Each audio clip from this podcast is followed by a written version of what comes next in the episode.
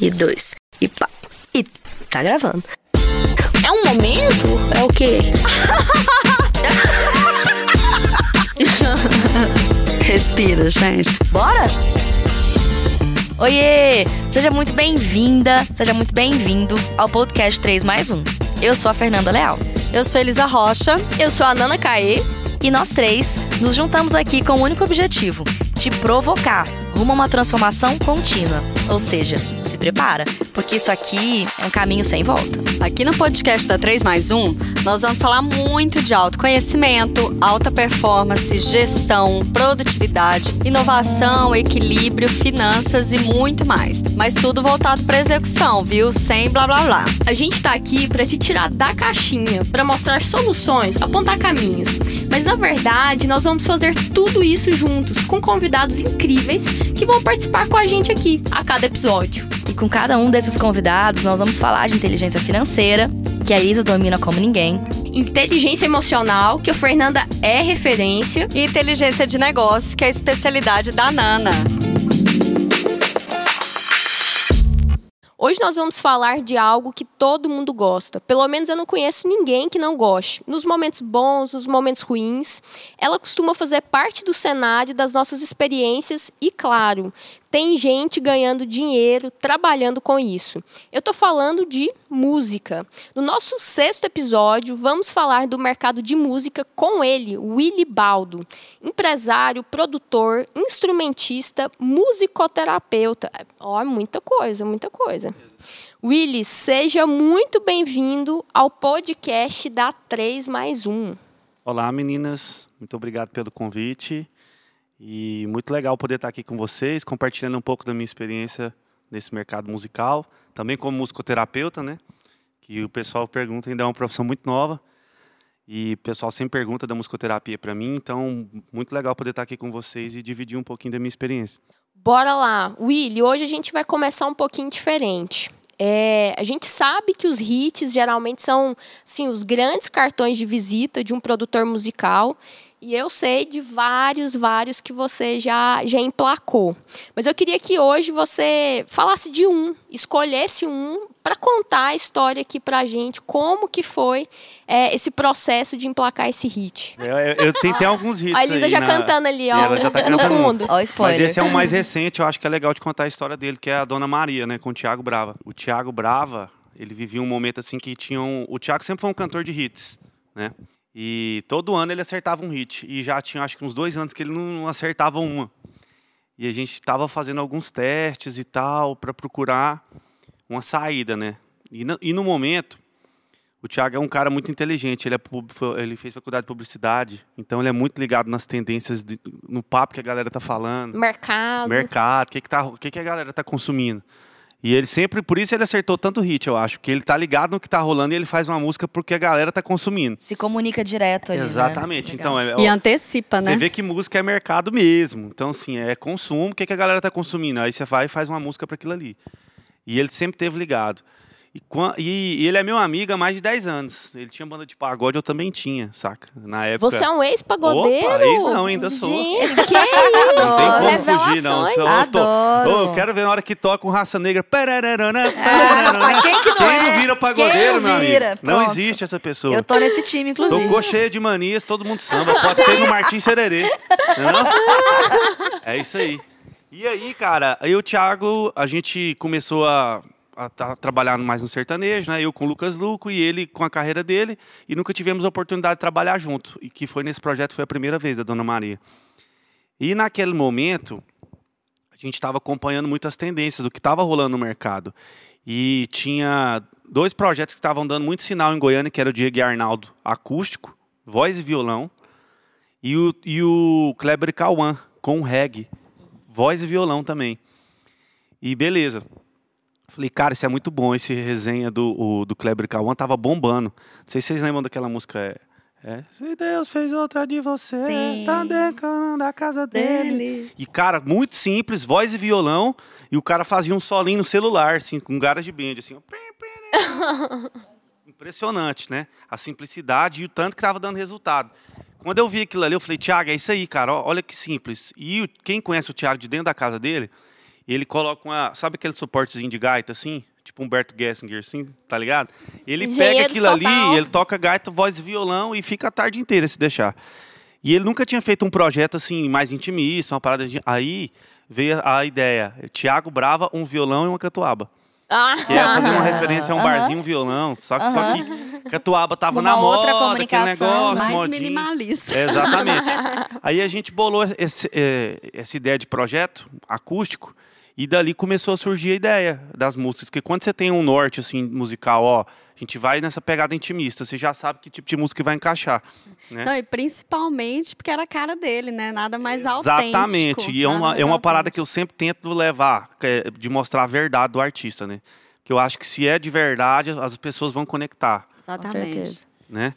E aí, cara, com e- ele viajou, todo final de semana ele faz show, ele viajou com essa ideia do violão e uma catuaba. A gente já tinha uns reggaes que a gente tinha pré-selecionado, uns compositores amigos, que estavam sempre com a gente. E ele viajou com essa ideia do violão e catuaba. Vou fazer um reggae, vou fazer um reggae. E aí, cara, e ele voltou com a Dona Maria.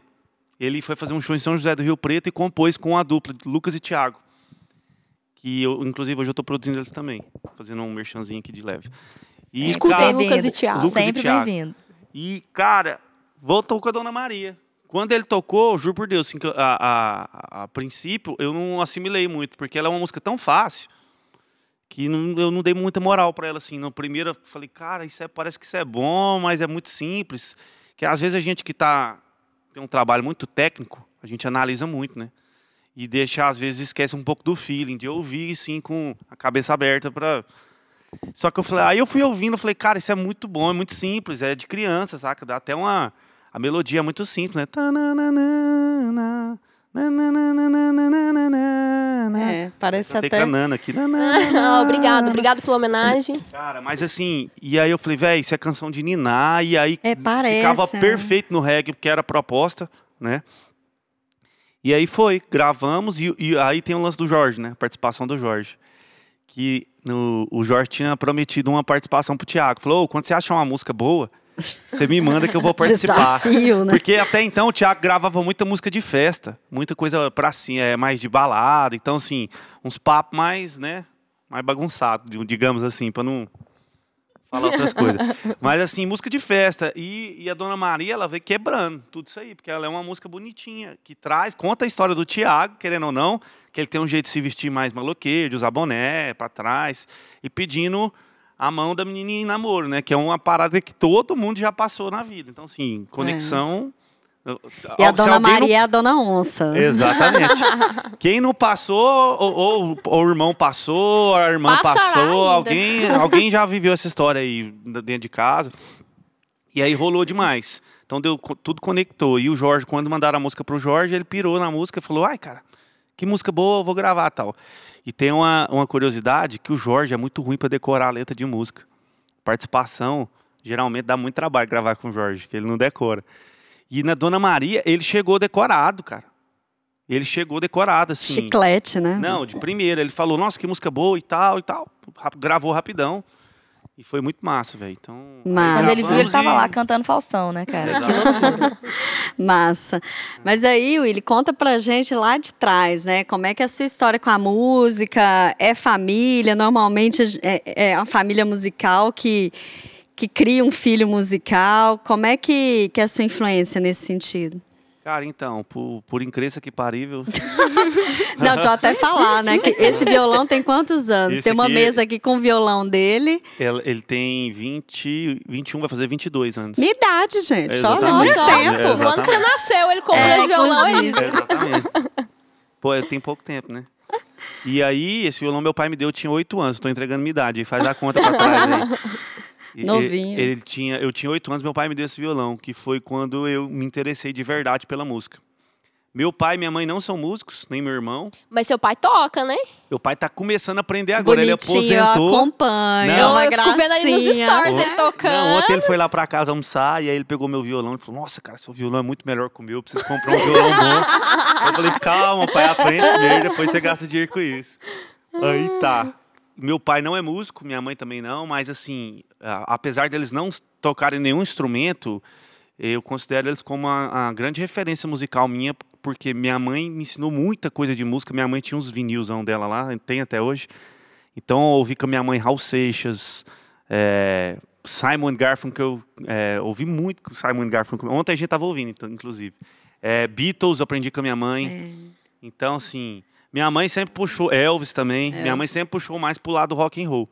E meu pai já ouvia mais Tim Maia, inclusive pagode eu comecei a ouvir com meu pai.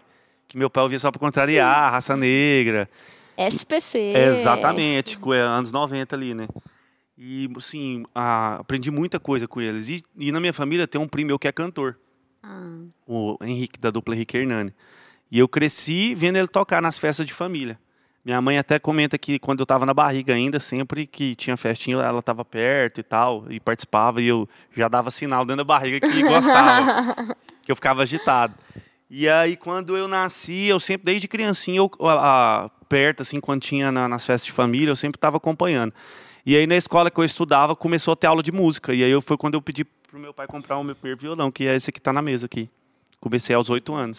Ah, É maravilhoso a educação musical, né? Lá em casa a gente tenta também. E, e é o que a Nana falou na apresentação do episódio. Não, não há quem não ame música, que não mude o humor com música, né? Então, eu acho que para qualquer criança é um puto incentivo para tudo. E meu pai falava muito isso. A gente também teve uma, uma educação musical e uma participação musical como consumidores, né? De, de boas músicas que, que meus pais eram. E, e meu pai falava isso, falava a, a base da infância tem que ter uma educação musical, tem que Ah, e a música apresenta o mundo, né? Através Uhum. da música você conhece culturas de N lugares. Você te- passa também a ter, quando você vai estudar sobre música e tudo mais, você passa a desenvolver um, um nível de disciplina assim que eu acho incrível. E principalmente para criança. A criança não percebe que está trabalhando a disciplina. Exatamente, é muito lúdico, né? É muito lúdico. Hoje, olhando para trás, eu consigo ver claramente isso, sabe? E eu comecei a dar aula de violão muito novo também. Eu comecei a dar aula com 12 anos na igreja. E eu não percebia isso. Eu dava aula, só ensinava, né? Pegava ali e, e replicava o que eu sabia. E depois, quando eu entrei na faculdade, que eu fui estudar, eu comecei a entender Tinha um porquê, né? é, exatamente, essa questão da disciplina que você falou. Tanto que é importante que as crianças começarem a, a- quando vai estudar, né, ter uma disciplina ali de, de, de Não, e- e- aprendizado, e- e isso é muito importante. E assim, eu acho que trabalha até frustração, né? Porque eu percebo meu filho, assim, é, tem muitas coisas que ele não consegue fazer e que ele fica chateado, mas aí com a música, com a arte em si, é, é muito desenvolvida essa percepção de hoje eu não consigo, mas se eu praticar, Sim. eu vou melhorar a cada dia, né? Então, é, é na prática mesmo o trabalho com, com Não, frustração, inclusive. são e assim puxando um pouquinho a sardinha para musicoterapia, não só também essa parte de- social da música, tal, de conexão, mas também a parte é, fisiológica, neuronal, as conexões no cérebro que a música propicia, é, na parte motora, a, a música atinge o cérebro inteiro ao mesmo tempo. Que tem a parte do ritmo, a parte do- da, da palavra cantada, né? Da interpretação de texto. Então, assim, a- o poder que a música tem no cérebro é muito grande, sabe? É, é muito massa E, mesmo. e falando de, de musicoterapia, eu fiquei curiosa, né, o- do porquê da musicoterapia. Porque eu, eu, tenho, eu vivo isso, né, eu sou historiadora e hoje trabalho mais com desenvolvimento humano do que com história. E sempre que alguém fica sabendo que eu sou historiadora, me perguntam por que disso ou por que, que eu não fiz psicologia. Como se lá atrás eu tivesse a visão que eu tenho hoje da vida, né? E, e como se tudo isso não fosse importante para minha história. Mas eu queria que você contasse pra gente o porquê da musicoterapia.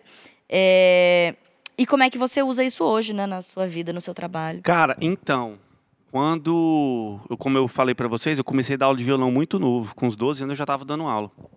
Então, acho que quando eu cheguei na época de fazer vestibular, eu já não aguentava mais dar aula, eu já estava enjoado. Já era muito prof. E na facu... eu, eu sabia que eu queria fazer alguma coisa relacionada à música. Mas aí eu ficava na dúvida, porque eu gostava muito de física também, de, de conta, matemática. Eu pensei assim, ah, vou fazer engenharia civil. Terceiro ano, dá dinheiro nessa engenharia. Tem um primo do meu pai que é engenheiro que é muito rico. Eu falava, nossa, eu quero ser rico igual esse cara. E aí, só que foi afunilando, chegando perto, eu falei, cara, eu não vou ser engenheiro. Pensa eu dentro de uma obra, fazendo conta, fazendo... Sem música. É, não tem como. não- aí eu fui começar a pesquisar o que, que tinha na faculdade de música, né? Aí as opções eram licenciatura, que eu, ia- eu, no caso eu ia virar professor. Eu falei, cara, não aguento mais dar aula. Pensa, estudar mais quatro anos para dar aula. e bacharelado, que bacharelado o cara tem que estudar oito horas por dia para ser mais ou menos, né? Porque é um, é um mercado bem diferente, assim. Tem, tem, mercado, mas você tem que ser o cara, né? E, e sei lá, eu já tinha desencantado com esse negócio de estudar violão, de ser concertista. Eu estudei quando era muito novo. Também comecei a estudar música clássica, erudita e tal. E eu já com 16, 17 anos não tinha muito interesse. E aí eu olhei lá, musicoterapia. Eu falei, opa, isso aqui é legal. Que diferente. É. E eu conheci uma musicoterapeuta, que na igreja que eu tocava, uma, tinha um coralzinho das crianças, eu tocava com a tecladista lá, que fazia a regência do coral, ela era musicoterapeuta no CRER. E aí eu pedi para ela, falei, eu posso ir um dia lá para conhecer? Cara, quando aí beleza, ela falou, pode, lógico, tá. Eu fui lá um dia e eu pirei, eu falei, velho, é isso aqui. Encontrei. Ah, você viu alguém atuando, que Vi. massa. Aí cara. eu conheci os pacientes dela. Lá no, no CRER, mas trabalha na parte de reabilitação neurológica. Então, é, aí eu vi alguns, ela fazendo alguns exercícios lá. E, tipo, igual a Nana falou lá no começo, é lúdico, mas tem um fim terapêutico. Então, as crianças brincando, mas todas as atividades tinham uma finalidade terapêutica ali. Seja motora, seja é, de social, alguma parada. E eu falei, caramba, é isso aqui, que massa. Aí eu comecei a pesquisar mais, aí fui ver na aplicação, várias aplicações que tinha. Aí eu fiquei louco, eu falei, nossa, que massa isso aqui. E assim, minha mãe também é assistente social. E eu cresci com a minha mãe fazendo ação social, velho. Desde molequinho, indo pra creche, indo pra asilo, ajudando minha mãe. Então, assim, acho que juntou tudo, sabe? A música com essa parte social. Que legal. Tu tem um porquê, né? Tem, um tem porquê. Uma, uma história, uma bagagem que, que a gente nem imagina.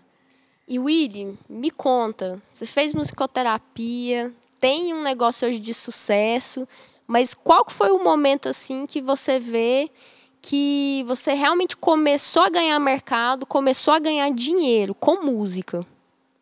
Cara, na verdade, assim, eu, fiquei devendo um pedaço da pergunta da, da Fernanda, né? Como é que você usa hoje? Como é que eu uso hoje? Eu vou, eu vou voltar daqui a pouco nisso aí. Eu tá vou bom. linkar com, com a pergunta da Nana. É o seguinte, cara, é, quando eu formei, na verdade eu nunca parei de tocar. Eu toco desde comecei a tocar moleque e com uns 16, 17 anos eu comecei a atuar como freelance, tocando com, com bandas. Como eu tive, falei que eu tinha banda de pagode, então eu tocava cavaco, tocava violão, freelance. E, e eu comecei a ganhar dinheiro aí, e dando aula também, só que eu era muito novo, então assim, ainda não ganhava uma grana, mas eu me tinha, assim, tinha minha grana, né? Morava na casa dos meus pais. E quando eu entrei na faculdade, o networking que teve na faculdade foi muito importante, porque eu conheci gente de tudo quanto é canto da música, galera da música clássica, galera do pagode, galera do rock. E isso me fez assim umas conexões e eu, e eu por ter essa versatilidade de sempre gostar de tudo, tudo que me chamava para fazer, eu estava dentro. Cara, vamos tocar uma música folclórica ali, viola caipira, vamos, eu ia. Cara, vamos tocar rock and roll. Tem guitarra? Tem guitarra, vamos embora. Vai tocar cavaco, vamos. Pagode, vamos embora. Então, assim, isso me abriu um leque que hoje, que hoje eu também vejo que é importantíssimo na produção musical. Né, porque ter essa versatilidade, o mercado hoje muda muito rápido, então você tem que entender o máximo de, toda, de todos os nichos né, musicais. E aí, cara, quando eu comecei a tocar muito, assim, eu comecei a ganhar uma grana como freelance. E tocava na noite aqui em Goiânia com várias bandas. E esse conhecimento musical também, de estar na faculdade, de ler partitura, me deu uma facilidade, porque às vezes você vai tocar com um cantor e o reper... A maioria não sabe, né? A maioria da galera é músico partitura. funcional. Toca bem pra caramba, tal, mas não tem a parte teórica. Então, assim, eu, eu tinha uma facilidade, eu escrevia as partituras. E eu tenho uma memória visual muito grande. Eu, é, eu não colocava a partitura no show, mas eu, eu lembrava a partitura na minha cabeça, que eu escrevi. Se eu escrevi, aí eu lembrava. E aí eu chegava nos ensaios, velho, e sabia tudo. Sabia o que, que o baterista tinha que fazer, o que, que o, o guitarrista tinha que fazer, o que, que o baixista tinha que fazer. E aí, geralmente, músico freelance é meio preguiçoso, né? Chegava nos ensaios e eu, eu falava, ô, oh, você tá fazendo aí errado aí. Aí os cantores piravam pra mim. Falavam, esse cara tem que estar tá na minha esse banda. É bom, esse, esse porque que eu quero. ele organiza a casa. E aí, isso me destacou entre os músicos freelance aqui de Goiânia e todos os cantores queriam me chamar para tocar. Então, por exemplo, teve final de semana de eu fazer, tipo, sábado, quatro shows em Goiânia. Tocava na hora do almoço, à tarde, à noite e de madrugada. E aí estava uma rendinha legal, né? Dava para ganhar uma graninha. Quando eu formei, eu fui trabalhar de musicoterapeuta. E aí, velho, foi aí que eu, que eu dei uma desanimada da musicoterapia, porque eu fui trabalhar no estado. Na verdade, era prefeitura, fui trabalhar em Aparecida. E aí, velho, putz, aquele negócio de politicagem, né? E trem, eu não sei o quê, e é um deputado, não sei o quê, que indicou e tal, nanã, e, e aí você vem com uma parada idealizada da faculdade, que vai aplicar tudo as paradas. Vai mudar o mundo. Que vai mudar o mundo, e chega lá, você não consegue aplicar, porque É. não, não é porque você não quer, mas não tem como. E aí eu fiquei ali trabalhando como musicoterapeuta um tempo. É, eu trabalhava com, na reabilitação de usuário de droga. Era muito massa. Funcionava bastante. É, morador de rua também a gente atendia. Tinha um projeto chamado Consultório de Rua, que atendia os moradores de rua na rua. E era muito massa. Só que, cara, aí eu fui botando a balança. Ó, aqui eu ganho X e, e não consigo aplicar. Tocando, eu ganho 2X e tem mais liberdade, porque ainda tem tempo de ir para o estúdio. Quando eu trabalhando no, no- no- como musicoterapeuta, eu não conseguia é, organizar tanto meus horários. E tocando à noite, eu conseguia, tinha mais flexibilidade e ganhava mais. Aí eu falei, cara, musicoterapia, vou dar um time em você. Valeu. Na verdade, não é um time, né? É. Você aplica hoje e é uma história construída para esse agora. Exatamente. Aí eu fui, eu fui vendo. Na, na- naquele momento eu ainda não conseguia fazer o link de como eu ia aplicar a musicoterapia no meu dia a dia como músico. E foi tipo, ah, durante esse, esse período, eu fui, eu fui começando a entender e, e falar, cara, isso aqui é musicoterapia. E aí, eu saí do, do, do trabalho de musicoterapeuta, deu uns três, quatro meses me chamaram para o Lucas Luco, que era um projeto que estava começando, embrionário, não tinha show ainda, montaram a banda para começar a vender. E, cara, lá no Lucas Luco, por esse perfil meu que eu já tinha construído trabalhando freelance, de, de chegar na banda e falar, cara, vamos fazer isso, os empresários já olharam para mim e falaram, opa, esse menino aí é o que vai tomar de conta. E aí eu já virei diretor musical, bem no comecinho, tipo, com um mês de banda eu já era o diretor musical. E o, o Lucas, a gente é da mesma idade, afinidade musical nossa, assim, foi na hora, sabe? O que, que você gosta de Charlie Brown? Nossa, eu também. Achei que você já ia soltar um emo aí. Gosto de emo, Total, gosto. não, mas era Blink, era, era, eram as referências nossas, né? E a galera, o restante da banda era um pouco mais velha. É, Eu, Lucas, na época tinha 21, 22, a galera tinha 30 já, então assim, era um pouco mais velha. E a nossa afinidade musical foi de primeira, tal, assim, é, você curtia isso, curto, nossa. E aí rolou demais, tá? E aí já virei diretor musical. E, e- diretor musical é um cargo que você não é só pensar na, na tipo nos arranjos e tal, na construção do show, mas você tem que administrar a galera ali, é a parte Tem um quê de gestão de pessoas não, aí, total, né? ali é RH, Mas fudido. ele tem uma base terapeuta, né? tem inclusive Não, musicoterapia tudo a gente converge, gente, exatamente. tudo converge. Então, assim, os conflitos internos da banda ali, eu tinha que meio que dar uma, uma- Eu sempre brinco que lá no Lucas, os músicos são muito foda. Os caras são, tipo, velho, toca demais. Desde o começo, desde a primeira formação da banda. Eu era, entre aspas, assim, o mais normal, vamos dizer assim. na- Mediano. na execução, na tocada. Mas eu era o cara que mediava os conflitos. Então, beleza, de- não adianta nada um time com 5 camisa 10, né? E aí? Exatamente. Tem que ter Sem ter um, alguém pra gerir, fazer a coisa ter funcionar e dar um, um liga. zagueiro ali pra segurar. Opa, Total. galera, deixa eu, né? Então, então, lá no Lucas eu sempre se- me senti como esse cara que fazia o elo, assim, entre o artista e a banda, e até com a, com a, com a equipe, a parte de gestão, com a gravadora. Eu sempre fui esse ponto de comunicação, assim, sabe? De mediar os interesses, os conflitos internos e tal. E, e além de fazer essa parte musical também, né? De entender e, e mediar isso aí. E aí, é importante que você já tinha um perfil de, de integrador, né? De gestor, com aquela visão mais holística, é, antes mesmo de ter o negócio. E aí, conta pra gente como foi essa transição de o, o musicoterapeuta para o músico e depois para o empresário, empreendedor no, no mercado musical. Sim. E aí, cara, foi o seguinte: quando eu comecei a, a dar certo lá no Lucas, eu, eu produzi o primeiro disco dele junto com a banda. E, e aquilo ali é, me, me levantou, meu nome subiu no mercado. A galera começou a olhar para mim como produtor musical. E até, até então, naquele momento, produção musical para mim era, era mais um, um serviço que eu prestava, não era o, o meu carro-chefe. Eu era mais músico de estrada do que produtor musical de estúdio. Mas eu fazia, quando assim, por demanda, né? E aí, cara, quando começou a dar certo o primeiro disco do Lucas, a galera começou a me procurar muito para produzir discos e tal, para gravar singles, EP. Eu, eu produzia no, no, estúdio dos outros, de amigos. Eu não tinha um negócio meu, que era meu estúdio. Eu comecei no estúdio do Diogo, lá no centro, no LED Music, que era um estúdio na garagem do Diogo, na casa do pai dele. Lá a gente gravou o primeiro disco do Lucas, a gente gravou o Cristiano Araújo na garagem. E o, o Cristiano, é até engraçado, tem uma passagem, o Cristiano gravava as primeiras guias dele lá no estúdio Diogo. E quando ele estourou, ele, ele gravava em São Paulo, fazia outras paradas, e ele vinha, quando ele estava em Goiânia, ele ia lá na garagem do jogo, porque ele gostava do som de lá.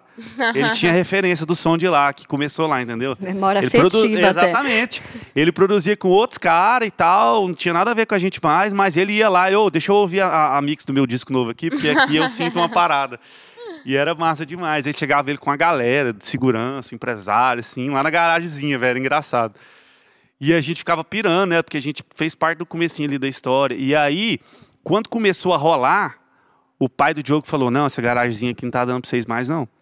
Eu, ele tinha um prédio lá no centro que estava parado, um prédio de três andares.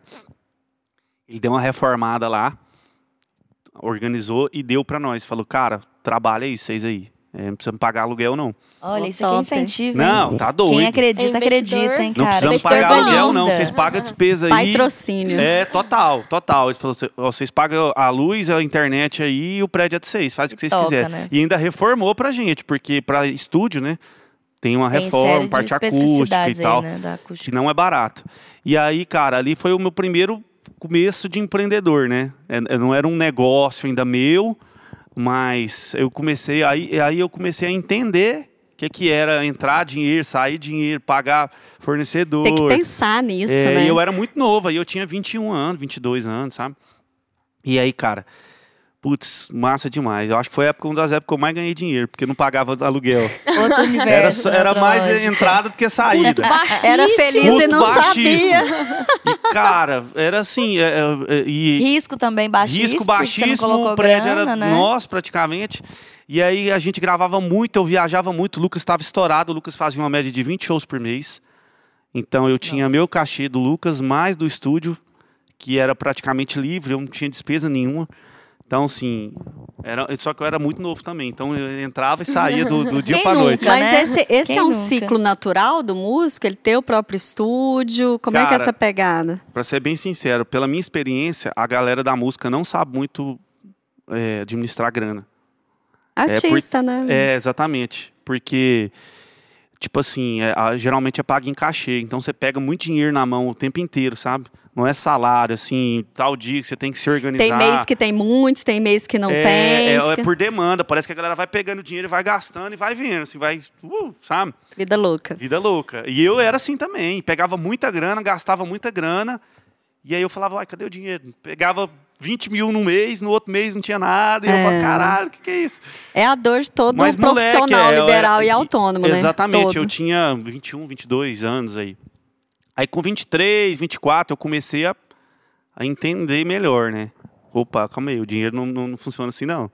Comecei a levar uma surra do, do dinheiro, né? Não leva desaforo pra casa, Exatamente. né? A gente começa a ficar esperto. E aí chegou num ponto lá, que lá no Diogo, é, como o estúdio não era, não era meu, eu queria implementar algumas ideias que esbarrava no, no, no seu proprietário do prédio e tal. Então, assim, tudo que nem diz outro, eu tinha que pedir benção, né? E nesse momento, o, a gente foi pro. o meu vizinho de frente à casa da minha mãe, eu morava na casa da minha mãe ainda, começou a subir fazer uma reforma lá. Eu falei, o que, que esse cara tá fazendo aí? Esse cara, é produtor, esse cara é produtor musical também. Aí eu fui lá descobri que ele estava fazendo um estúdio. Eu falei, uai, na frente da casa da minha mãe? Como é que é esse negócio? Coincidência boa. É, uai. Aí eu falei, uai, não preciso nem gastar com transporte. e nessa, nesse período eu já tinha uma clientela grande, porque eu já, já tinha acertado muita música com o Lucas Luco.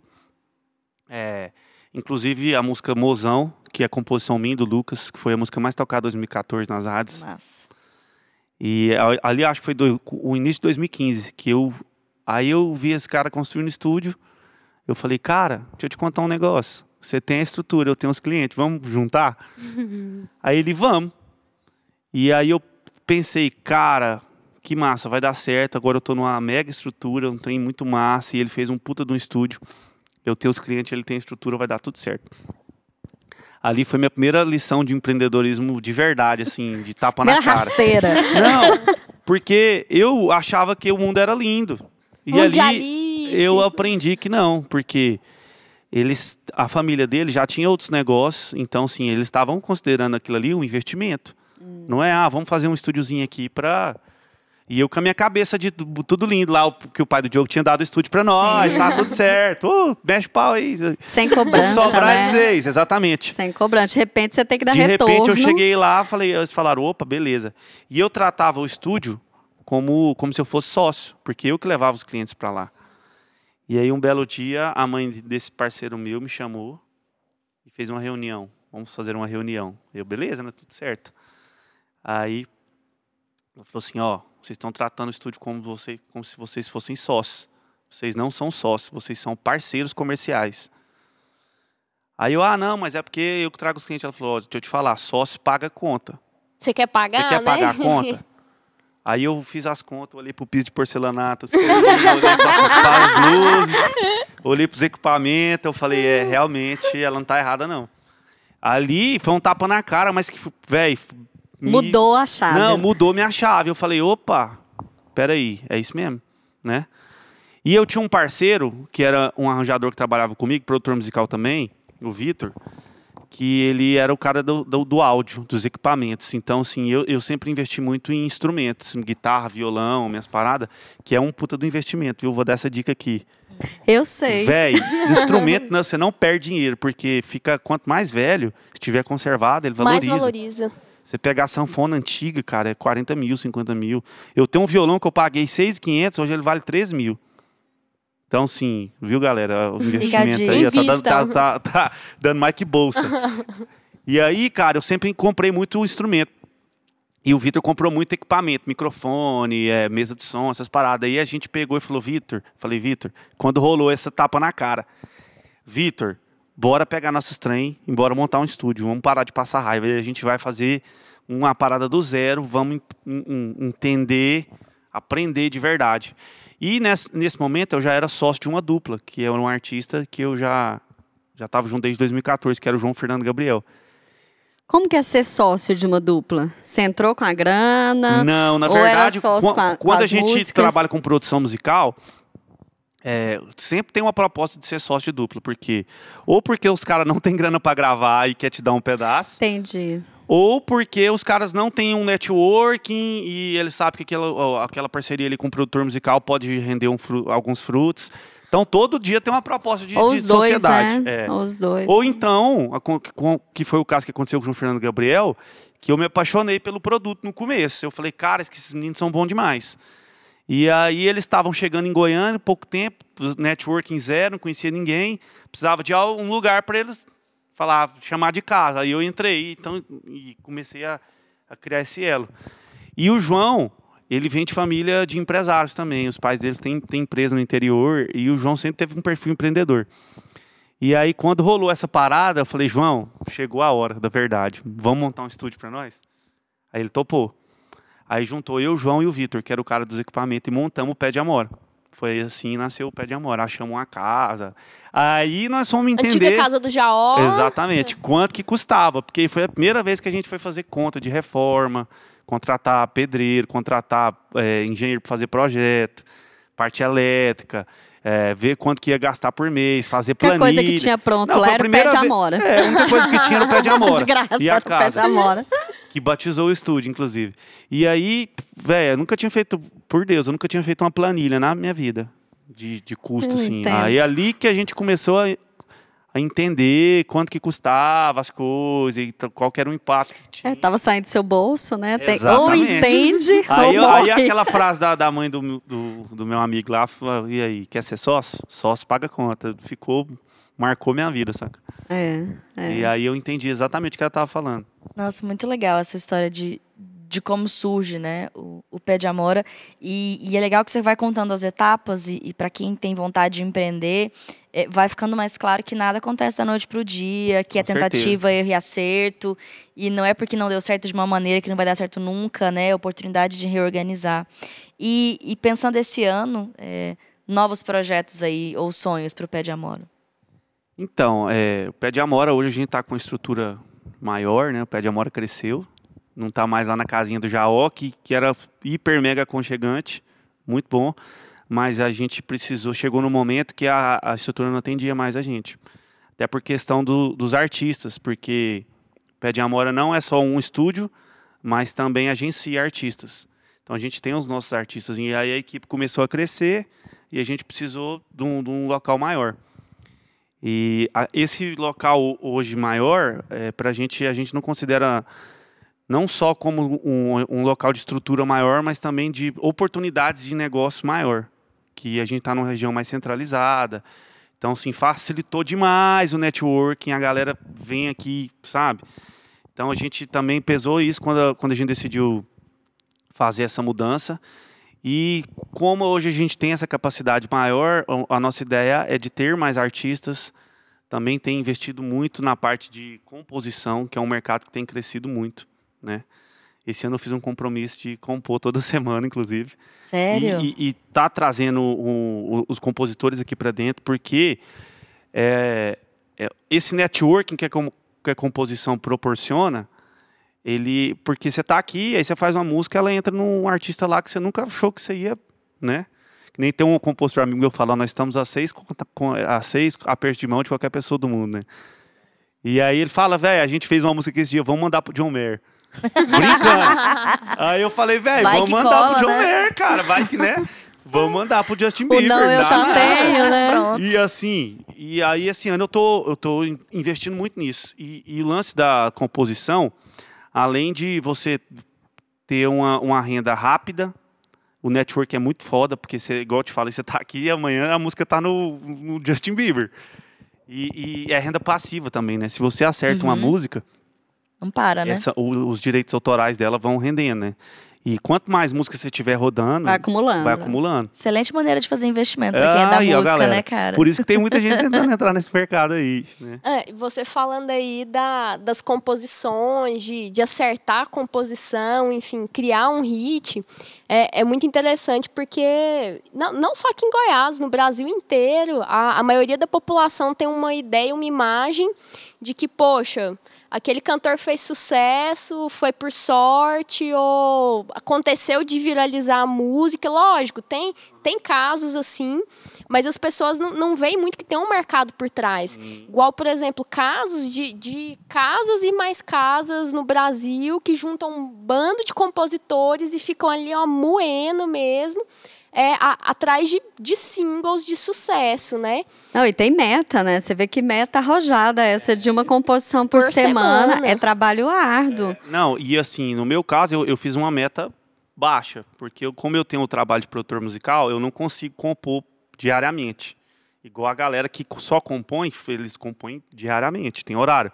Acorda 8 da manhã, tem horário comercial. Alguns compositores que eu conheço trabalham assim. E eu falei, cara, se eu fizer uma música por semana, eu tô satisfeito. Aí tem semana que eu não consigo, aí eu falo, "Ah, semana que vem eu vou fazer duas. E tá funcionando, sabe? Eu já, já tô com- voltando a entrar com músicas. Mas o lance é que eu sempre compus.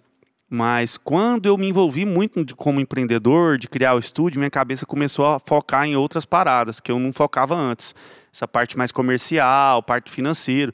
E aí acaba que você perde um pouco do foco. E para você compor é um, é um trabalho muito artístico, então você tem que estar muito focado, com a cabeça mais de boa. E também acho que foi um, um período para eu amadurecer, né? E, e hoje eu tá de boa para eu, eu se- nunca parei de compor, mas eu sempre compus assim ultimamente por demanda de projeto. O cara tá precisando de uma música pro projeto, ele tem uma ideia, a gente faz, desenvolve. Agora não, esse eu tô focando em fazer música mesmo. Mas esse também é um músculo a ser exercido, né? Com a gente certeza. já, já teve um podcast com o Lucão, por exemplo, escritor. E, e é uma rotina, rotina mesmo. É disciplina. disciplinado, tem horário para tudo, é o que você falou. Não, não é do nada, né? Então, também exercitar essa, essa criatividade é uma constante, né? E é interessante porque as pessoas acham que tem o momento eureka, né? Ali que Cara, até e tem, inspiração. mas é raro, né? Então você não pode se, Perfeito. se- se depender, de depender inspiração, dele, né? né? Ah, já 100% aconteceu comigo de eu estar dormindo e sonhar com a melodia e acordar e gravar. Putz, que melodia foda. Eu pego o celular e gravo.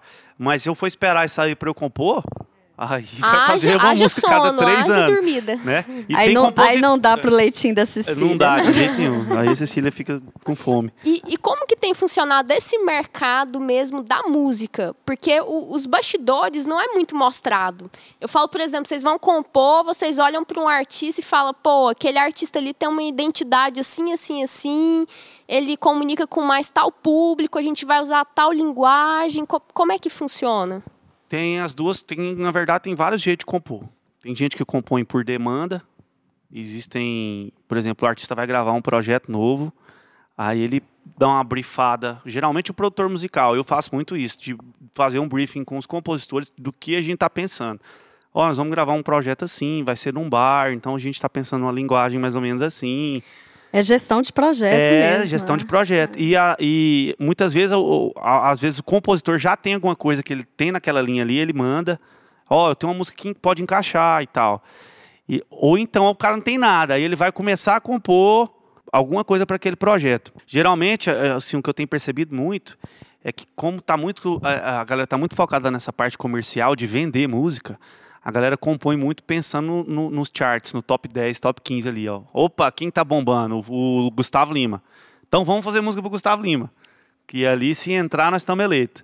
Entendi. A galera, acontece Focado muito. nisso, né? focado. Aí, ma- a- aí a gente ouve muita música que, que tem a linguagem do Gustavo Lima, Por isso da Marília tudo parecido, Mendonça. né? Por isso um fica faz tudo parecido. sucesso. Não, e existem escritórios que têm como meta, né? Esse ano nós vamos colocar a música do Jorge Mateus. Exatamente. É, o foco é esse. né? Tipo assim, funciona, não é? Não tem nada contra, mas é, é o jeito de trabalhar dessa galera e funciona. Uhum, vai, vai acertar uma música, porque eles compõem Em volume, todo dia, né? em volume, É. vai acertar e sai música boa.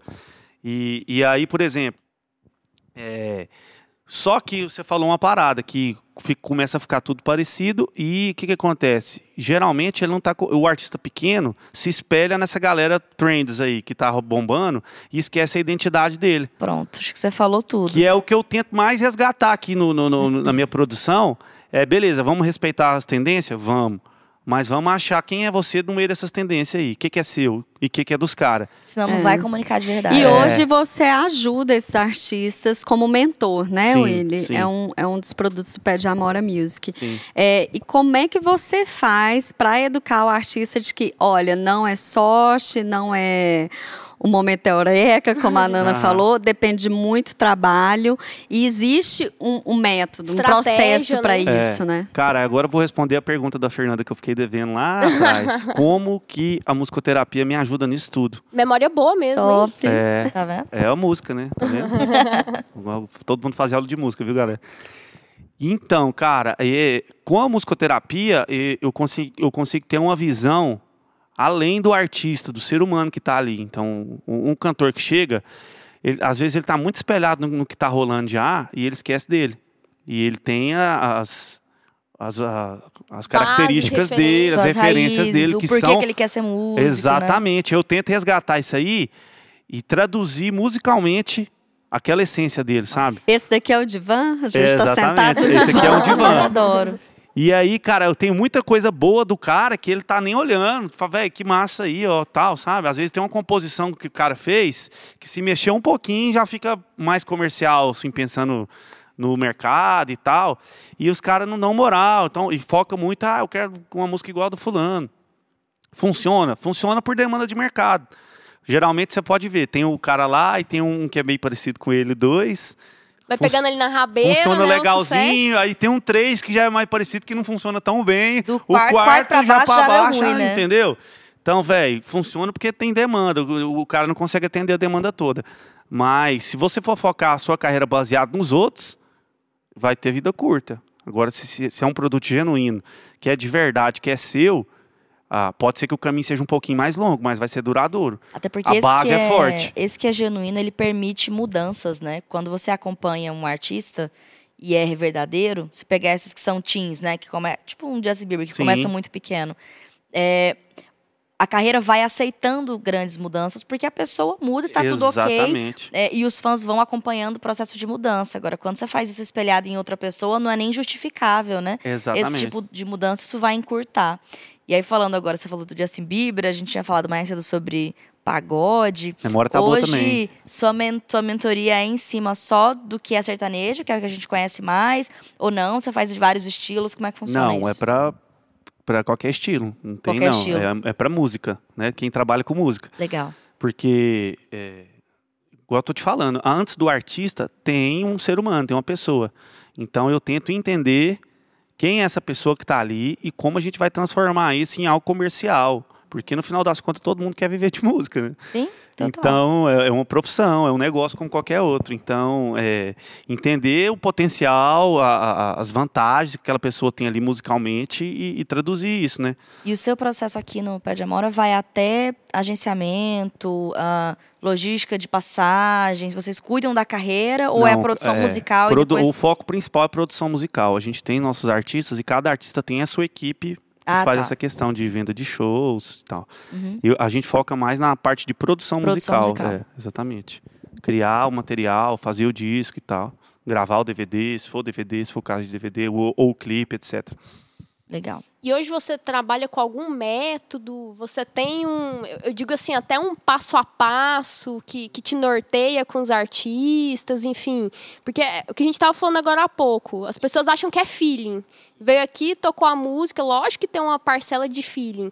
Mas você chegou a desenvolver um método, tem uma técnica específica? Cara, eu tenho um método. Meu, é um método próprio. Eu não, não li isso em lugar nenhum. Eu fui, durante o tempo, eu fui desenvolvendo, vendo o que funcionava e o que não funcionava e criei uma metodologia que funciona. Para mim, que eu já testei, né? E aí você Está usa o seu validado. lado matemático e É, estatístico Com para isso, com a né? ajuda da nossa querida Nana Kaique também, né? validamos a... Opa, Top. acelerado, É, oficialmente acelerado. Exatamente. Mas E- é isso, né? A- Uhum. Apesar da música ser o, o momento que ela nortear todos os nossos momentos de emoção, ela não é só emoção, ela é técnica. E aí, ah, você falou que sempre foi muito ligada à matemática, à física, acho que entra até nisso, né? Sim. Estatística, a questão da. E a tendência é muito Não, isso eu- também. e eu- e essa questão de, de empreendedor me, me- também me trouxe muito pensando em gestão de artista. Hoje, quando eu vou produzir, eu penso muito no, no, no budget do, do artista. Às vezes o cara chega para gravar para mim, comigo, aconteceu recentemente, o cara tem 50 mil para gravar. Ele quer gravar um DVD. Dá para fazer? Aí você faz umas contas assim, joga para lá, joga para cá. Dá para fazer. Mas e pós? O que, que nós vamos fazer com esse Quem DVD? vai ver esse DVD, né? Você vai entregar um, um, sua tia, um, sua mãe, seus primos, vai Ponta bater ponta, palma. né? Alimenta o ego projeto. Então, cara, vamos, vamos pôr aqui na- no papel. Por que, que a gente não faz um single, gasta 20% dessa verba e o restante a gente investe em divulgação, né? Aquele lance que a gente conversa, né? E aí, gastou quanto de ads? Nada. Não Nada. vai andar, meu Como amigo. vai? Esquece, É. não existe orgânico mais não. Comprou, Acabou. comprou. v- Vamos falar de um mercado ainda que o pessoal sabe menos. Comprou quantas listas no Spotify? Colocou quanto ali, né? É, Exatamente. Então, assim, Spotify hoje é um que está mais rendendo, né? a plataforma Aham. mais rentável. As, as gravadoras estão de olho, assim, igual o urubu, assim, no Spotify cima, do né? cara. Você chega na bate na porta da gravadora, ela te pergunta, quantos ouvintes mensais você Quantos tem? É, ué. Senão, senão você não entra nem para Métrica, tomar né? um cafezinho. Tá ali, né? Tá ali, é Tá número. E, e outra, é um, é um business bilionário. Das É. playlists. É e tudo. bilionário. As gravadoras, velho. É, é, o, o mercado é comandado por três grandes gravadoras, 90%. A Sony, a Warner e a Universal. Velho, pensa quantos artistas nós brincamos do, do John Mayer aí, do Justin Bieber. Esses caras estão nesse bolo aí. Quanto que não tá rendendo? Esse disco novo do Justin, quanto não vai render só do É. Spotify? Por falar em grana, sobre o mercado sertanejo, é onde se concentra a maior parte dessa grana e, e é por isso que, que o Pé de Amora tem um foco maior hoje no sertanejo? Cara, pra ser bem sincero, o mercado sertanejo hoje é o mais forte do Brasil. Falando de business, né? E, e nós estamos no centro do business. Aqui em Goiânia, hoje se tornou a referência em sertanejo. E a galera muda pra cá mesmo, Muda né? pra cá. Os, Muda. os maiores escritórios estão aqui. O maior evento é aqui. Entendeu? Que é referência para todo mundo. E é ali perto de onde eu moro, né? Que Eu os também, ônibus inclusive. ficam na BR 153, os artistas moram nos condomínios, é por ali. Então tudo Então, é assim, muito o- louco isso. Não, não que o nosso foco principal, a gente falou assim, vamos ser um estúdio sertanejo. Não é isso.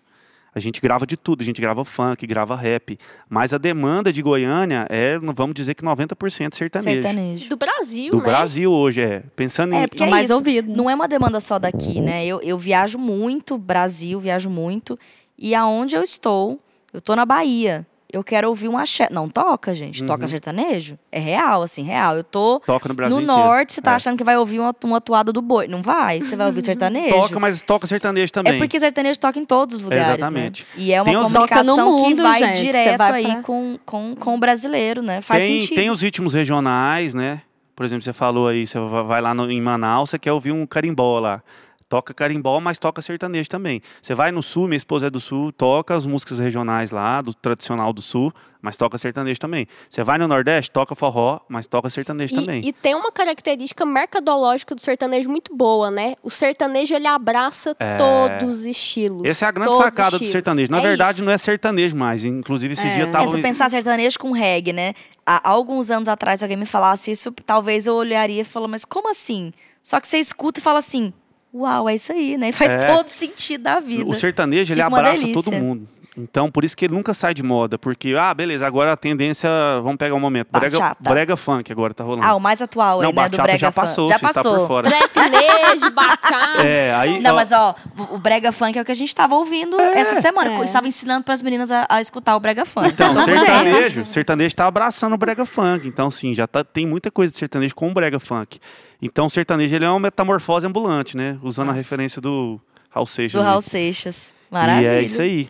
Lembrei que eu tava em Paris, lá naquele passeio de. Parecida de Goiânia ou Não, Paris? Paris, amor, eu França. sou dessa. Ah, Paris tá. pela fina, Paris pela fina. Fazendo aquele passeio lá no Rio Sena, né? Opa, I'm so sorry. romântico, uma mulher cantando músicas francesas. Aí, de repente, é um jantar no bar, coisa mais linda. Ah, Meu é marido ótimo. é lindo. Aí você vê Paris iluminada à noite e tal. E a mulher cantando, só músicas românticas. Aí, de repente, ela pega. Ai, se eu te pego. Ai, ai, se eu te É pego. isso aí. É chocante, gente, porque não toca, né? O- a referência do Brasil fora é o É o sertanejo sertanejo. hoje. Tem um amigo meu que tava na China, num táxi. Não, não, não era cidade grande, não. Xangai, nesses trem, não. Era cidadezinha lá no interior. Tava fazendo uns negócios lá, disse que pegou um táxi. Eu quero tchu, eu quero tchá. Eu falei, cara, ele filmou, ele me mostrou, não acreditei. Falou, cara, eu assustei na hora, o que tá acontecendo? É muito louco, É né? improvável. Eu tive isso com Marília Mendonça. Fui na Bahia e tava louca pra escutar uns achazão, 97, né? Ah. Bem adolescência. Só que não toca em lugar nenhum. Eu falei, gente, mas e um axé? A gente não vai rolar? Cara, ori- não, não vai rolar vou- axé, não. Vai rolar Marília Mendonça. Eu vou te falar, eu lembro de uma viagem que eu fiz específica, porque eu sempre, sempre tô no Rio. E, cara, não tocava sertanejo no Rio. Eu lembro direitinho, eu saindo do aeroporto, entrei no táxi, na época não tinha nem Uber. Quando ligou a rádio, tocou sertanejo. Eu falei, já era. É. Já era, cara. Se chegou o sertanejo no Rio, aí é. Rio, São Paulo, interior de São Paulo já, já tocava Gravei muito. artista do Rio, tá tocando demais lá. Pô, é mais 70%, né, do Brasil é sertanejo. Não tem como. E assim, o funk se profissionalizou muito nos últimos anos, que o funk era uma parada meio marginalizada, né? Era o ritmo da favela e tal. Ainda tem essa linguagem, mas ele ficou Não, business, chega né? em todo lugar, Hoje né? o Condzilla é o maior canal de música do é mundo. maior.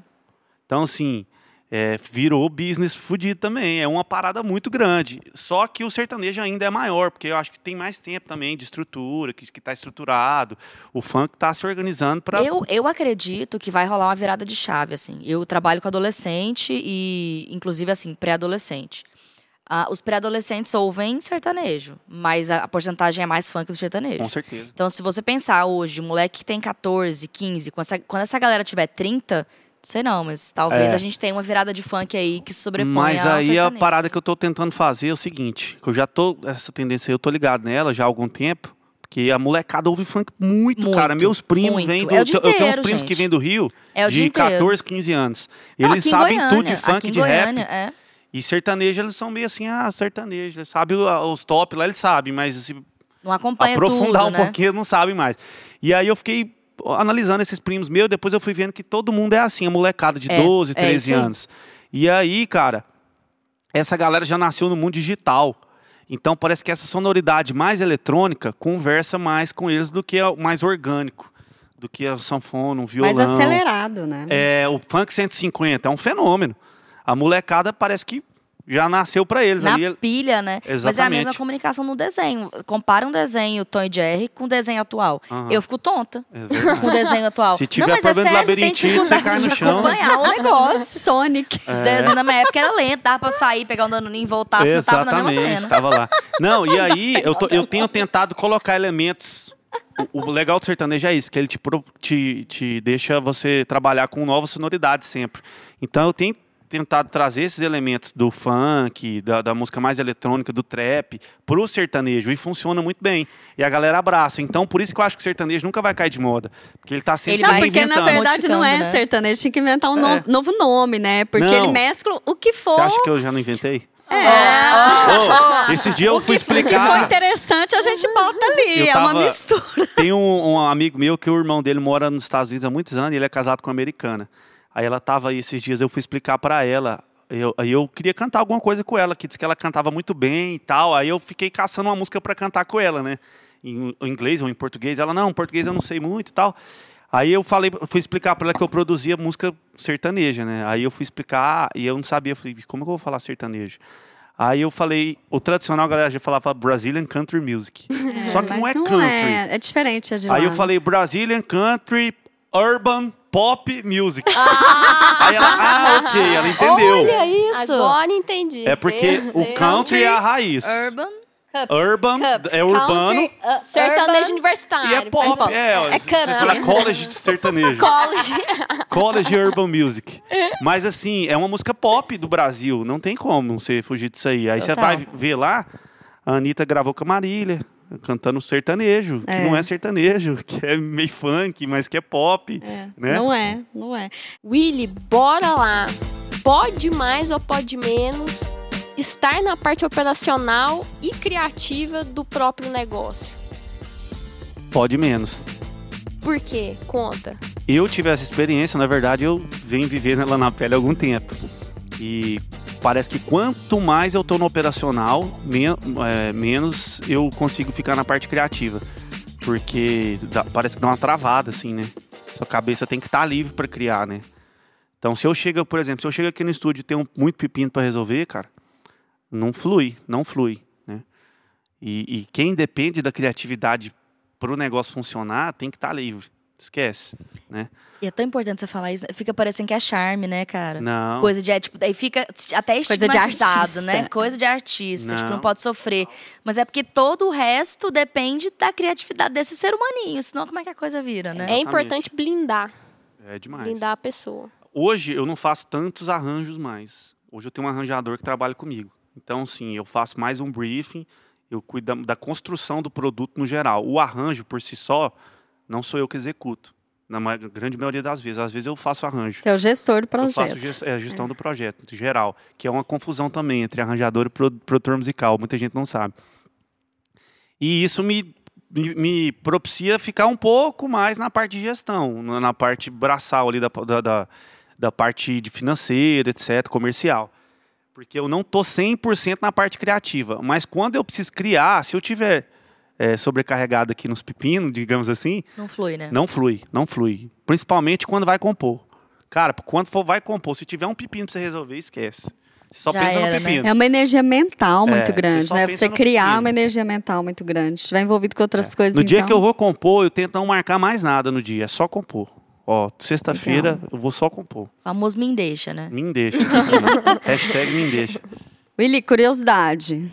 O que, que você ouve no seu dia a dia, quando está no carro? É sempre alguma coisa relacionada ao que você está trabalhando? Ou não, são, é, esse é um momento que eu vou buscar conhecer coisas novas? Ou é um momento que eu quero só curtir o que eu, que eu gosto de ouvir mesmo? Eu costumo dizer que eu buguei o algoritmo do Spotify. Porque ele não fala que "Véi, esse cara tem problema da tensa." cabeça. O que, que tá acontecendo? Esse cara ele tá ouvindo System of a Down e começa a ouvir gospel. Aí do nada começa.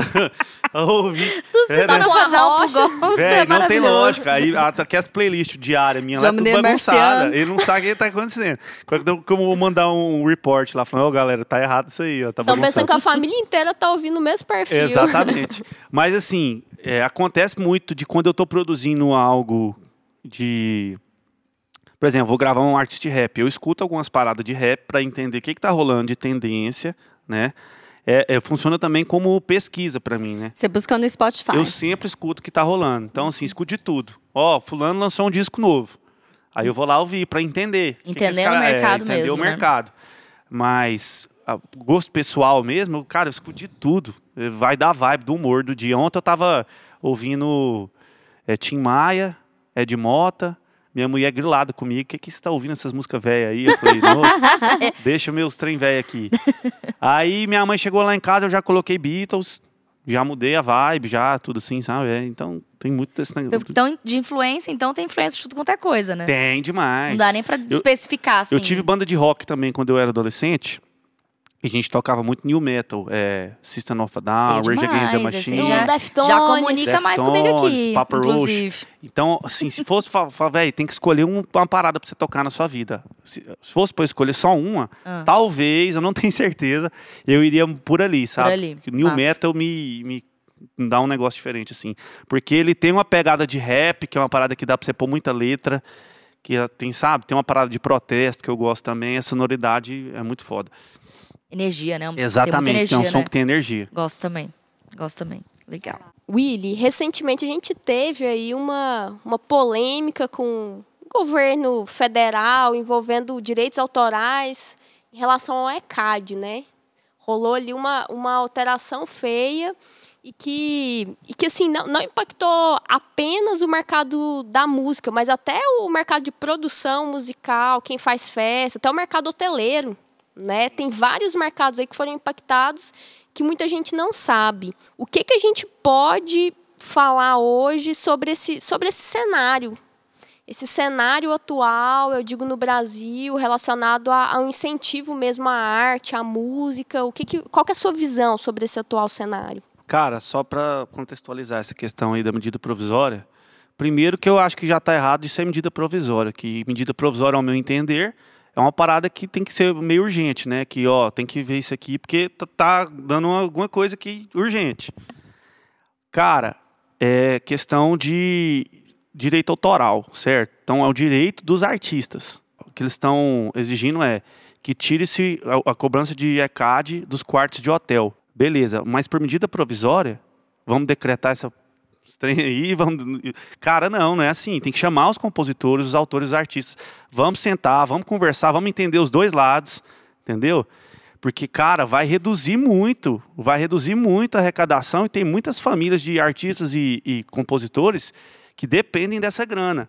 É, beleza, se chegar numa conclusão que tem que tirar mesmo, vamos achar outra fonte de arrecadação, vamos, vamos sentar e vamos conversar. Eu acredito que o caminho não é por medida provisória, tem que chamar a galera, conversar, levar para o Congresso, analisar, fazer um projeto de lei, criar. Então, assim, há muitas contro controvérsias com a questão do ECAD, da arrecadação. Se está certo, se não está certo. Vamos discutir. Só que hoje a legislação está assim, então vamos sentar todo mundo e vamos discutir. Né? A questão do incentivo à arte também deu muito problema recente com questão de lei Rouanet, as leis estaduais municipais também, por uso indevido né, dessa verba. Então, eu acredito que tem que ter, mas que tem que fiscalizar de uma maneira melhor, né? acompanhar isso aí. O Brasil, a gente sabe que, infelizmente, é a corrupção da- Nosso histórico é predominante, né? Então, cara, tem muita gente que depende dessa grana, que se, se não for a grana desse esse recurso aí, não vai conseguir sobreviver. E eu acho muito legal essa parada de abater imposto da- das empresas se elas investirem em cultura. Isso é muito legal, né? Você incentiva a, a cultura no país. Só que o uso desse dinheiro é que tem que tomar cuidado, porque tem muita gente que faz uso indevido disso aí, usa para benefício próprio. E tem muita artista que depende, que sem essa grana não consegue sobreviver, não consegue desenvolver um projeto. E aí ele fica prejudicado por conta das pessoas que estão É, eu fazendo acho que rolo o, com o que não pode é prejudicar uma maioria por, por conta de exceções, né? É, aí a questão dos hoteleiros que, que a gente está levantando é essa. E eles estão usando o música, uma música do cara, no, a música é minha. Se tá tocando aí no seu estabelecimento, você tem que me pagar. A Ela é continua minha. sendo minha. Ela continua sendo É, minha. não faz o menor sentido, gente. Se, se é um empreendimento e usa um- uma música em função de ganho, Sim. qual que é a dúvida?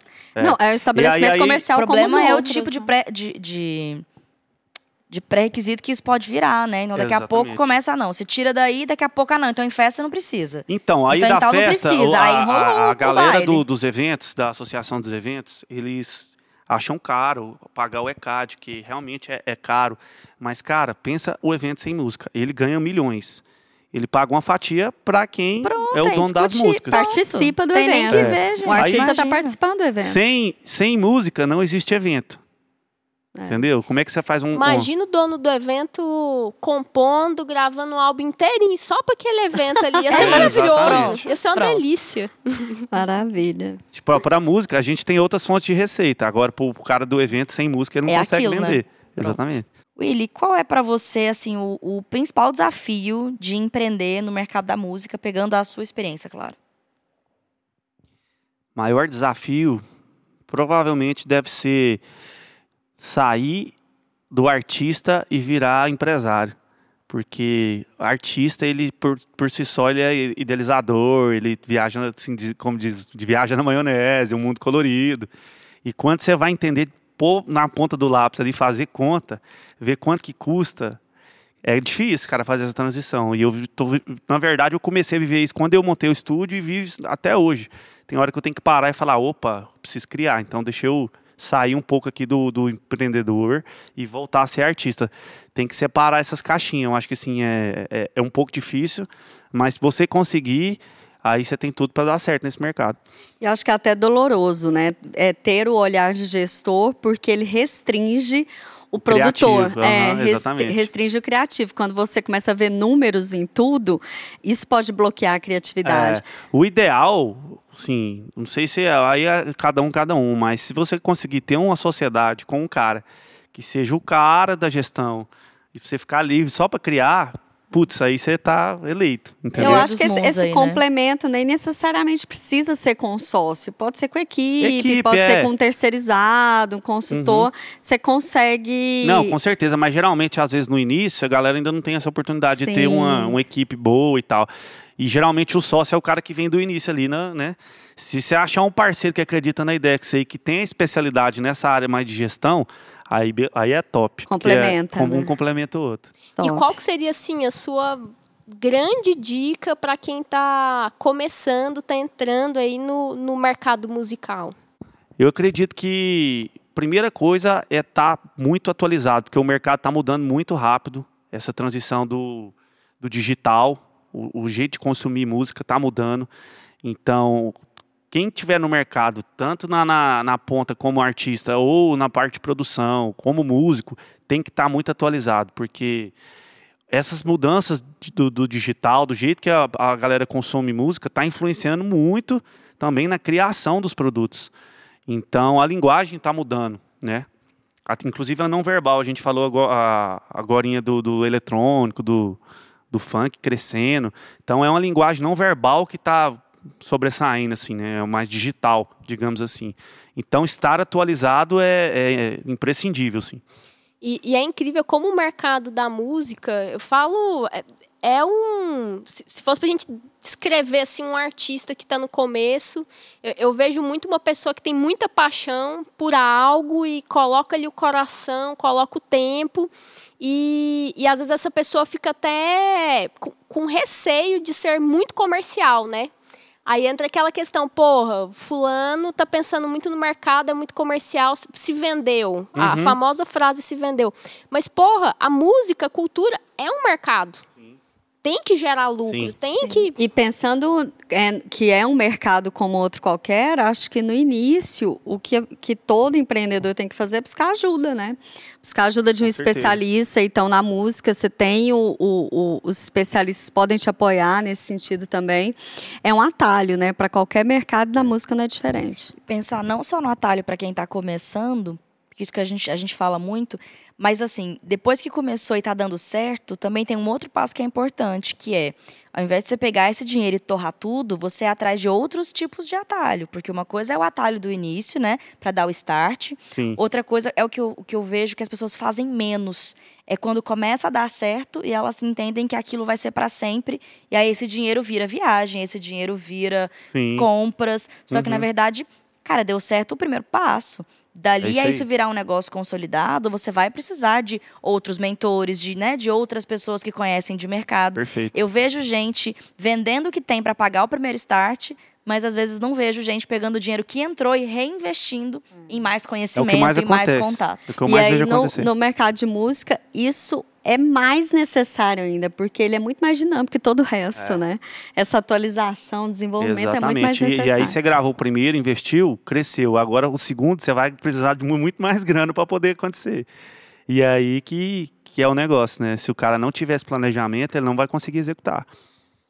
Ó, inclusive, fica a, a dica aí. Eu sei que a gente pediu a dica pro Willi, mas fica a dica. Se você tá com. Você tem esse sonho de ser artista, de ser compositor, enfim, na área da música, gente, vai atrás do Willi. Vai atrás do Willi. Uma hora de mentoria com o Willi aí te coloca 10 passos na frente. Como diria a Nana, paga a mentoria. Paga, É, paga a a mentoria. mentoria, cara. Deixa eu te falar, informação. Aprende com quem tá executando. Informação hoje em dia, você sabe, né? E network vale mais que dinheiro, né? Ô, Total. Opa. É ouro, é Total. ouro. Para finalizar, Willy, a gente sempre quer tirar do nosso convidado uma dica de alta performance, porque você tá onde tá, não é à toa, a gente conheceu toda a sua história e tudo faz muito sentido. Mas uma dica de, de algo que não necessariamente tem a ver com sua área de atuação, mas que faz toda a diferença na sua rotina, que te torna mais produtivo. Conta aí pra gente. Acabei, acho que eu acabei de falar a dica. Ah, na, na minha cara. Não, não, mas eu vou, eu vou puxar Escutou, ela. não, minha filha? É, mas não era nesse contexto, mas eu vou puxar porque eu acho que isso aí é muito importante. É network vale mais que dinheiro. Isso aí é fato. Na música, então, é, eu acho que, cara, quanto mais contato você tiver, então, por exemplo, esse movimento da galera vir para Goiânia, eu acho que é muito em busca de networking. Porque você tá ali no sinaleiro, Gustavo Lima passa de Lamborghini do seu lado, daqui a pouco você já tá no churrasco com o Jorge ali, compôs tomando uma, uma pinguinha com o Leonardo. com o Leonardo, comendo um pit dog com o Leonardo ali e tal. E aí, cara, isso para quem trabalha com. Quem tá buscando um espaço, a- as oportunidades ficam passando, assim, né? E. E você sacou isso lá atrás, né? Que você já começou a vender seu network no início do negócio. Exatamente. Mas é, a questão do networking, eu acho que muitos também têm usado a composição como networking, o que a gente brincou aqui mais cedo de, de uma música pode chegar num cara muito fácil, mais difícil de você fazer uma amizade com um cara, é difícil, é complicado, mas numa música sua, ela você manda para um que manda para outro, chega, se a música for boa e tiver a ver com aquilo que o cara tá procurando, Basta três encaminhar no WhatsApp. é. E aí, se o cara gravou a música, aí as portas abrem pra você assim, ó, das gravadoras, de todo mundo, o mercado inteiro, né? Então, o networking vale muito mais que dinheiro, pode ter certeza disso. Maravilha. Legal. Muito, muito obrigada, Will. Foi maravilhoso conversar com você hoje e aprender, né? E Não, eu aprender. tô amando fazer os podcasts, porque a gente se aprofunda na história da pessoa e, e é o que eu falei. é, tudo faz muito sentido, sabe? Quem quer ser milionário, cada pecinha ali É, vai, vai se montando no quebra-cabeça e fica um- uma tela muito clara de por que, que você está aqui hoje. E parabéns, obrigado por ter participado desse podcast com a Obrigado gente. a vocês pelo convite e foi muito enriquecedor essa experiência aqui com vocês, né? E fica, fica à disposição também. Se precisar de mim na parte musical, estamos aqui. Então, eu quero lançar, né? Então, eu quero um álbum. Então, esse aqui é tudo era uma desculpa para, na Quanto verdade. A gente quer Não, lançar já vamos gravar Elisa. aqui agora, que já vamos começar agora, aproveitar aqui. É trabalho, meu É, filho. já estamos no estúdio, vamos gravar.